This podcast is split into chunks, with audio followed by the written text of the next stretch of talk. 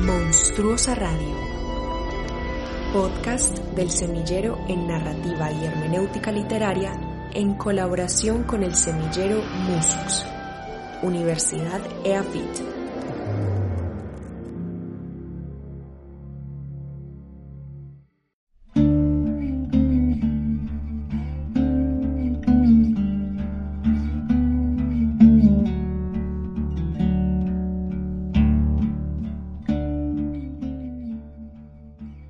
Bienvenidos a Monstruosa Radio.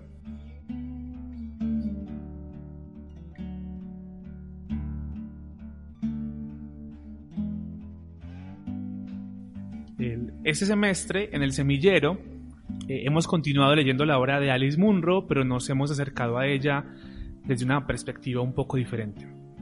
Cuando hablamos del cuento, eh, hablamos de un género muy dinámico, con características elusivas. sí, es algo corto, pero ¿qué hace que un relato sea un cuento? Y más importante, ¿qué hace que sea un buen cuento? Piglia, que es un escritor argentino y un crítico, eh, dice que todo cuento eh, tiene dos historias, todo cuento literario. No todo relato que uno cuenta tiene esa característica, pero un cuento literario tiene dos historias. Uno que está como en la superficie, que se entiende de manera más inmediata cuando uno lee, eh, y otro, otro relato que está oculto y que le da profundidad y sentido y que se, se, va entendiendo poco a poco a través de eh, diferentes momentos o señales que el autor no, nos va dando. Eh, en este orden de ideas hemos decidido encontrar cuáles son las historias ocultas en los cuentos de Alice Munro y para hacerlo hemos recurrido a diversas poéticas del cuento. Pero, ¿qué es una poética? Una poética es un discurso que nos da elementos para comprender el proceso de creación, de producción de interpretación de una obra de arte. Y nosotros hemos recurrido a cuentistas célebres que conocen de su arte y han elaborado poéticas de la misma. En concreto, hemos trabajado a Flannery O'Connor, a Ernest Hemingway, a Julio Cortázar, a la misma Alice Munro y a Ana María Chua, que nos aporta una poética de una variante bastante especial del cuento, que es el microrelato. Pero nuestro trabajo este semestre no se quedó en la lectura y la discusión, sino que siguiendo con la intención de implicar investigación con creación, nos dispusimos a hacer 10 cuentos, a reescribir 10 cuentos de Alice Munro, siguiendo poéticas de estos cinco autores. Es decir, quisimos responder de manera teórica y práctica a la pregunta, teniendo la historia de Munro, esa historia, ¿cómo la hubiera contado, por ejemplo, Cortázar? Con nosotros hoy tenemos a Carolina Vázquez, ella es eh, psicóloga de la Universidad de AFID y eh, también está estudiando la maestría en estudios humanísticos en la Universidad de AFID también. Y a Carolina precisamente eh, le tocó o hizo la reescritura de un cuento de Alice Munro con base en la poética de Cortázar. Entonces, Carolina, cuéntanos eh, ¿qué, pasó en ese proceso. Sabemos que Cortázar tiende a ese lado más, más, fantástico y Alice Munro, y en concreto el cuento que tú hiciste de las lunas de Júpiter, es, habla sobre dramas muy cotidianos. cómo hiciste entonces ese proceso de reescritura? Hola John, eh, bueno, en primer lugar, pues para entender un poco la poética de Cortázar, como tú dices, lo fantástico es lo más inmediato que pensamos cuando pensamos en Cortázar. Eh, este elemento fantástico no necesariamente se, se, debe confundir con algo sobrenatural o contrario a la realidad, sino que para Cortázar es una extensión o un llevar al límite las formas de la realidad misma y también tiene que ver con la exploración de una lógica más secreta, más inconsciente, donde todo es posible. En su poética también son centrales la intensidad, la tensión y la significación. Digamos que en esas cuatro cosas se puede resumir la poética. Eh, la intensidad y la tensión son dos posibilidades, ir directo, sin muchos rodeos al corazón del drama o acercarse lentamente a lo contado, pero siempre eh, con la intención de crear una atmósfera misteriosa, incisiva, como dice Cortázar, eh, mordiente desde las primeras líneas. Además, el cuento para Cortázar es análogo a una fotografía en la que se fijan ciertos límites que son como el marco de la foto y que a su vez proyecta una especie de aura fuera de sus propios límites que hace que el lector se pregunte por esas sombras que han quedado un poco al margen, pero que están ahí indicando algo y apelando a la imaginación del lector. Entonces, para la reescritura de Las Lunas de Júpiter, que es el cuento de Munro, eh, en el que se narra la visita de Janet eh, a, su padre en el hospital en la víspera de la cirugía que lo va a conducir a la muerte, digamos de una forma muy realista, yo quise introducir un elemento fantástico y la involucro a ella en una fantasía en la que ella sale en un barco, en ese barco un niño cae al mar, ella se lanza con la intención de salvar a ese niño y al final resulta que el niño tiene el rostro arrugado del padre.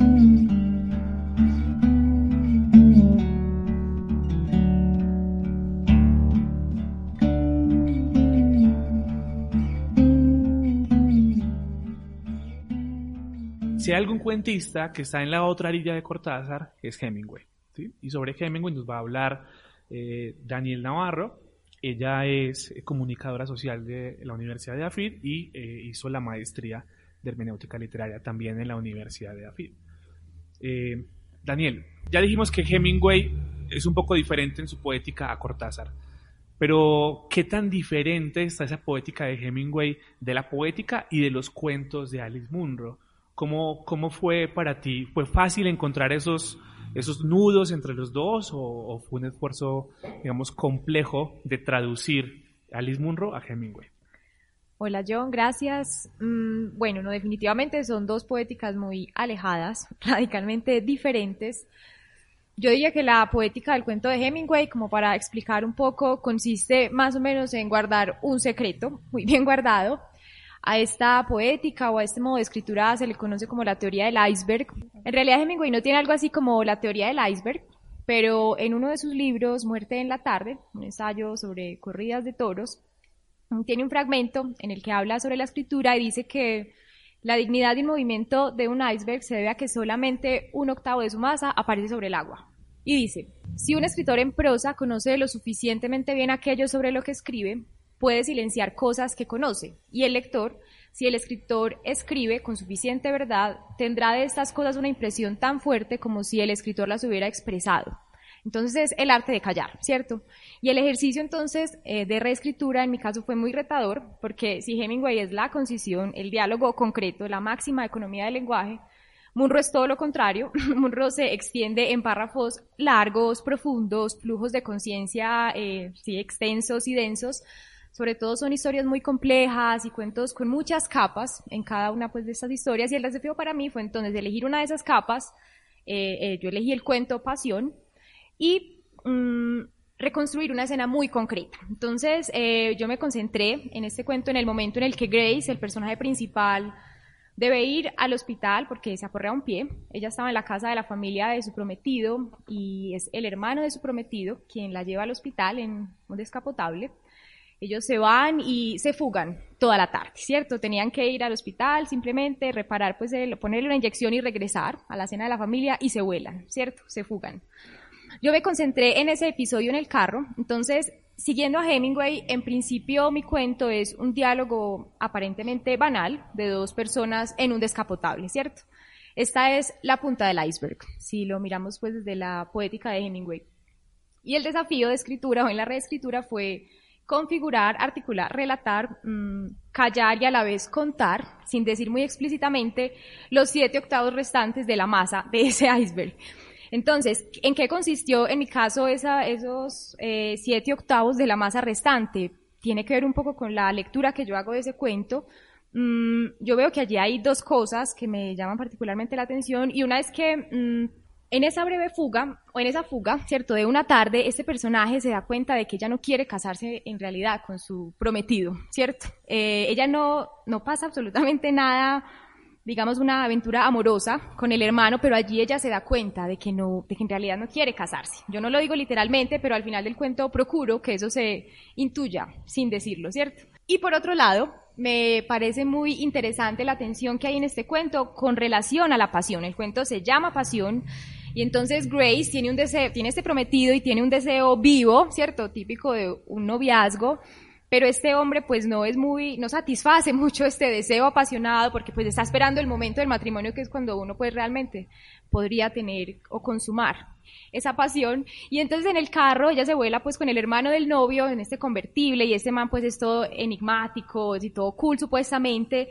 Y entonces hay un montón de fantasías en Grace eh, sobre la posible pasión que puede ocurrir porque es que es el momento preciso para que pase como una aventura amorosa y no pasa nada. Y al final ella se da cuenta en este cuento de Munro que este hombre es agua desapasionada, así lo dice, y hay un desencanto con esa imaginación de lo, o esa fantasía de lo que era la pasión, pero a la vez ella pues la vive y la desea.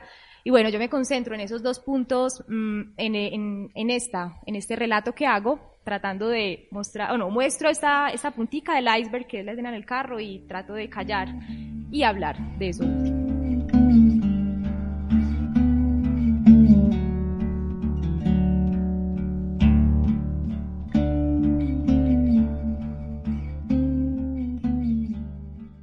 Hemingway, como nos cuenta Daniel, ahoga por la brevedad. Pero si hay algo eh, más conciso que Hemingway es precisamente eh, el microrelato. Eh, Valentina Jaramillo, ella es psicóloga de la Universidad de AFID y estudia la maestría de estudios humanísticos también en AFID. Valentina, te pregunto a ti que trabajas el microrelato y hiciste una reescritura de un cuento de Munro, el microrelato. Primero, ¿cómo, ¿cómo se abordó teóricamente el microrelato? Porque es un género, digamos que aunque existe hace mucho tiempo, lo que es precisamente las microficciones, los microrelatos, los microcuentos, es algo que se ha teorizado hace muy poco. Entonces, ¿cómo se abordó teóricamente esto? Y luego, ¿cuál fue el proceso de convertir los cuentos de Alice Munro, que son bastante prolíficos en páginas, a, a relatos muy, muy cortos? Hola John, sí, como dices, el microrelato se empezó a teorizar hace muy poco, como a finales del siglo XX, y ya hay un acuerdo académico acerca de que es el cuarto género narrativo. Los otros tres serían la novela, el cuento y la novela. La principal restricción es la cantidad de palabras, son máximo 300 y eso sería más o menos media página. Para el ejercicio del semillero nosotros tomamos como referencia la poética de Ana María Shua, una escritora argentina, y ella dice que el microrelato es un género narrativo que pivota en las fronteras con otros géneros literarios y no literarios. Por ejemplo, un microrelato se puede parecer mucho a un poema, a un aforismo, a un cuento e incluso puede adoptar formas no literarias como las de una lista, un chiste, una definición de diccionario, una receta. Hay exploraciones muy interesantes al respecto de estas fronteras, incluso en los mismos microrelatos de Shua. Pero por más que juegue con esas fronteras, eh, no hay que olvidar que lo esencial del microrelato eh, es que conserve un núcleo narrativo, porque al fin y al cabo eso es lo que es, un género narrativo. Es decir, debe tener las condiciones mínimas del relato, personajes, tiempo, espacio y acontecimiento. Entonces lo que nosotros hicimos en el semillero fue elegir dos cuentos de Munro, que fueron Dimensiones y Llegar a Japón, y varias fronteras con las que jugamos en esa en ese micro relato. Uno de ellos fue el poema, otro el cuento, la definición de diccionario, el aforismo, el horóscopo, la receta, y el ejercicio se concentró en reescribir esos dos cuentos en una de esas fronteras. Aquí entonces hubo un desafío doble. Por un lado, había que imaginar que un relato de Munro, que como bien eh, dijo Daniel ahorita, es muy descriptivo, son muy extensos, y que esos relatos pueden convertirse en microrelatos. Pero además no es solo reducirlos, sino también reescribirlos a partir de una frontera. Aquí les traje dos ejemplos de eh, los ejercicios que hicimos en el semillero. El primero se guió con la frontera de la lista. Se titula Implementos para la Redención y dice así. Un marido psicópata en la modalidad filocida, una pelea con él, la clave es que después busques refugio por una noche donde una amiga, sin imaginar que a los hijos les pueda pasar algo con el papá. Tres víctimas. Se recomienda que sean tus propios hijos, en edad lo suficientemente temprana como para que no se puedan defender. Policías, por si alguna vecina quiere llamarlos cuando se dé cuenta de la matanza. Montones de tierra, hay quienes se la comen con el fin imposible de ahogar los alaridos. Una prisión psiquiátrica para el marido. Una terapeuta que acompañe tu muerte en vida. dos cartas del recluso, en el siguiente orden. La primera con un oscuro discurso de autosuperación, la segunda con el testimonio de una reciente conexión esotérica con los niños y la invitación a que participes de ella. Tres buses, que comuniquen tu calle con la puerta de la prisión. Una buena cantidad de delirio, por ejemplo, para creer que son buena cosa las visitas al asesino de tus hijos una intervención divina, o en fin, de la imprudencia de un conductor, que te sacuda el desvarío al que te sujeta el dolor anquilosado. Cuando vayas en el bus verás que una camioneta se da contra una cuneta y que el jovencito conductor vuela por los aires y cae al lado de la carretera sin señal alguna de vida, pero tú correrás a él para tomarle el pulso desaparecido mientras le destrabas la lengua y le das aire de tu boca y notas cómo su aliento regresa de quién sabe dónde, al tiempo que tú también regresas de no se sabe dónde, para decir con la fuerza que te queda que no te montarás al bus de nuevo y no viajarás a ninguna prisión porque el hilo de espuma roja tras la cabeza del resucitado no son sesos estripados, sino jugo de fresa fresca, para la sed de la vida que ahora te vuelve y comienza. El segundo ejercicio siguió por la frontera de la definición de diccionario. Entonces la palabra que se eligió definir fue madre huérfana, jugando un poco con, esa, con ese personaje que es Dory, eh, que pierde a sus tres hijos. Entonces fue como si alguien se metiera a la RAE y buscara la palabra madre huérfana y se encuentra con el siguiente origen de la palabra. De una lengua ya muerta, huérfana de hablantes, se utilizaba para designar ese extraño acontecimiento que hace que los hijos se mueran primero que los padres. Locución adjetiva, que ha quedado falta de hijos. Locución verbal, dejar los hijos al cuidado de un padre demente. Locución nominal, en psicología es el sentimiento del amor amputado. Locución verbal, llegar a casa y llenarse la boca de tierra, sábanas, toallas, juguetes femenino en desuso.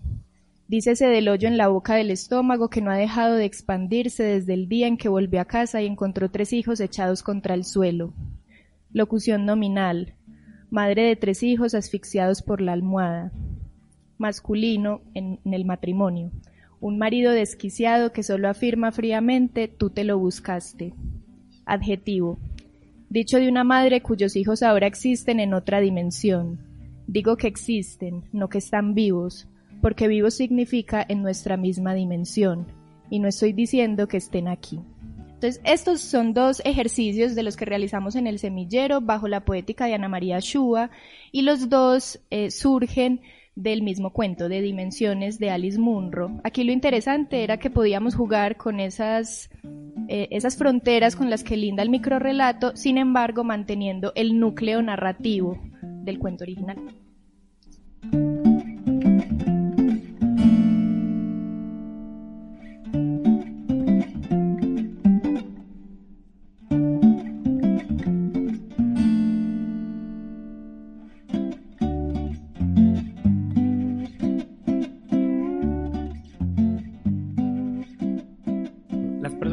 Están escuchando seguramente eh, estarán pensando muy bien todo, muy geniales las reescrituras, eh, las poéticas, todo genial, pero eso es parte de un proceso de investigación, porque realmente somos un semillero de investigación. Y por otro lado, pues también somos un semillero de hermenéutica, y la hermenéutica, que es ese, ese análisis duro de interpretación de textos, el, cómo, cómo se relaciona entonces ese proceso hermenéutico con la escritura de cuentos. Valentina, ¿por qué crees tú que escribir y reescribir cuentos es algo que aporta al ejercicio hermenéutico? ¿Cómo cambia la lectura cuando se escribe? Bueno, John, como un primer elemento, pienso que el proceso de lectura se vive con una intensidad distinta. Se podría decir que se hace más explícita esa experiencia de ser un lector creador o copartícipe de la obra literaria, porque, digámoslo así, es una lectura práctica. Uno está siempre atento a esos lugares vacíos que podrá rellenar luego con su imaginación en el proceso de la reescritura. Y como segundo punto, creo que la reescritura es una manera de combinar y poner en práctica dos habilidades que tradicionalmente se han visto como opuestas. Por un lado, esas habilidades imaginativas, intuitivas, eh, digamos, lo más inconscientes, que no se controlan tanto, y por otro lado, las habilidades analíticas, conceptuales, que son más del orden de la conciencia. Hay que leer analíticamente el cuento para desentrañar su mecanismo, construir conjeturas de sentido, reconocer narrador, personajes, tiempo y espacio, pero también hay que fantasear con todo eso que se analiza para crear a partir de lo comprendido. Finalmente, una reescritura es un modo de plasmar la comprensión del cuento, solo que se le da también un lugar a esa facultad imaginativa. Daniel, Valentina nos acaba de contar cómo se nutren la lectura y la comprensión con la escritura sobre estos textos. Pero lo que hicimos en el semillero no fueron esos típicos textos de 20 páginas y con muchas esdrújulas, eh, con las que se asociaba la escritura académica normalmente, eh, sino que reescribimos cuentos. ¿Qué se gana con la reescritura de cuentos? Eh, ¿O es un ejercicio más banal? Bueno, de entrada digo que no es para nada banal y digo que tampoco es un ejercicio de escritura creativa basado en restricciones para explorar el estilo personal o la creatividad o esta mm, tensión entre innovación y tradición, ¿cierto? Como se hace en los demás manuales de escritura creativa o talleres de escritura creativa, nosotros nos enfrentamos a restricciones. Teníamos el cuento de Munro, la poética del cuento, esta idea de Piglia de que el cuento literario cuenta dos historias, pero lo nuestro, mm, además de esas, creo que exploraciones creativas que sucedieron, creo que también tuvo un, efecto en la comprensión que eh, hace que se vincule con el ejercicio hermenéutico y yo diría que esa ganancia en la comprensión que encontramos nosotros o que exploramos nosotros en estos ejercicios de reescritura se puede ver como desde tres perspectivas o tres ángulos o tres maneras. Es algo que seguimos pues como descubriendo y en lo que estamos indagando. Y una de esas ganancias en la comprensión tiene que ver con el cuento, el cuento de Munro, con la obra que estudiamos. Y creo que esa ganancia en la comprensión primera deriva de las preguntas que le hacemos al cuento cuando tenemos que reescribir. Mm, Aquí tenemos una nueva barrera, por ejemplo, que es el asunto de la verosimilitud. Tenemos que escribir un cuento, ¿cierto? Es reescribirlo, pero hay que generar un cuento. Y al enfrentarnos a esta barrera de la verosimilitud, a que sea un relato, a que haya un personaje, un tiempo, un espacio, mm, nos vemos obligados a conocer mejor, por ejemplo, a los personajes. Entonces uno se ve eh, obligado a preguntarse, por ejemplo, ¿será que Grace tenía, cómo serían las sandalias de Grace, por ejemplo? Ella usaría una chaqueta de cuero, tenía una falda en el carro preguntas que en apariencia son banales, pero que te ponen en la, en la condición de preguntarte por ese personaje y conocerlo mejor. Y si es creíble que yo esté poniendo a la Grace de Munro en otro, en una escena como esta, ¿cierto? Puede que te salgas de allí, pero entonces te enfrentas a nuevas preguntas. Yo diría que se cualifican las preguntas que le haces a la obra literaria. Ahí hay una ganancia en la comprensión que no necesariamente, bueno, no sabría si sucede cuando escribes de otra manera de literatura. La otra ganancia en la comprensión creo que tiene que ver con la autocomprensión, que finalmente eh, es la hermenéutica, ¿cierto? Lo que busca la lectura de la literatura. Ahí está esa idea de Riquet, de comprender es comprenderse, el que reseña se reseña de algún modo. Mm, y yo creo que en esta reescritura hubo también ese ejercicio de comprensión y de autocomprensión. Y lo hemos conversado en el grupo, fue muy bacano porque entonces es una comprensión que viene incluso después de la escritura y después de que otro lee tu reescritura.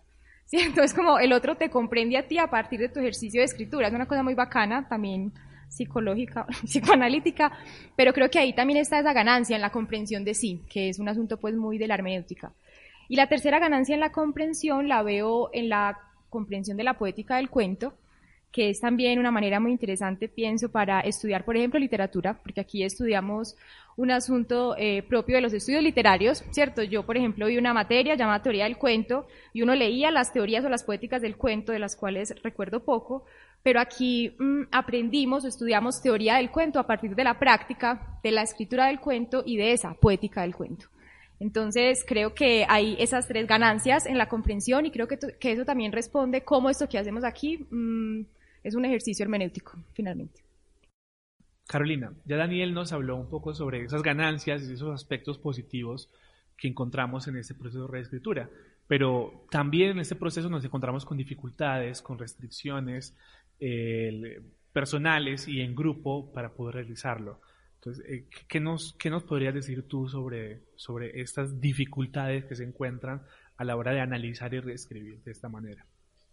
Sí, John, yo diría que en principio eh, ceñirnos y escribir a partir de las restricciones que acordamos eh, para las reescrituras, que ya las hemos mencionado, eh, mantenerse en, el universo del cuento original de Munro, aunque ampliarlo y expandirlo, pero, pero ser fiel un poco a esa fábula del cuento, escribir a partir de una poética seleccionada, e identificar las dos historias de Piglia, la oculta eh, y la más explícita. Por otra parte, para reescribir uno recurre a elementos del universo interior, hay un compromiso íntimo, subjetivo, eh, entonces hay un temor de exponer, de poner en evidencia esos elementos del universo interior a un público. Por otra parte, pienso que es una, una especie de preocupación que no es del todo fundada en el sentido de que ese, ese universo interior a la vez es un universo ficticio que no compromete necesariamente tu biografía, sino que hace parte de lecturas previas y de recurrir a la imaginación. Yo ahí podría anotar, eh, me pareció interesante también el ejercicio de, todos fuimos lectores, autores, pero también editores, y ese comentar el texto de los otros, creo que fue difícil, ¿cierto? Fue difícil, fue exigente, porque a veces uno, eh, la, digamos que las observaciones que tenían tenían que ver con decisiones creativas, pero entonces hasta qué punto te, te deberías tú meter en el texto del otro, pero también tú cómo recibes los comentarios de un lector sobre lo que tú estás escribiendo, eso fue difícil, pero creo que fue muy enriquecedor pues ese ejercicio de juego de roles finalmente, porque éramos lectores, autores y editores, y bueno, rescato también esa parte. Muchas gracias, Daniel. Muchas gracias, Carolina. Muchas gracias, Valentina. El producto de estas reescrituras lo van a encontrar eh, próximamente en un libro que, vamos a editar y ahí van a estar las reescrituras de los cuentos eh, y también de los, de los microrelatos con algunas pequeñas digamos, las interpretaciones o explicaciones de las poéticas.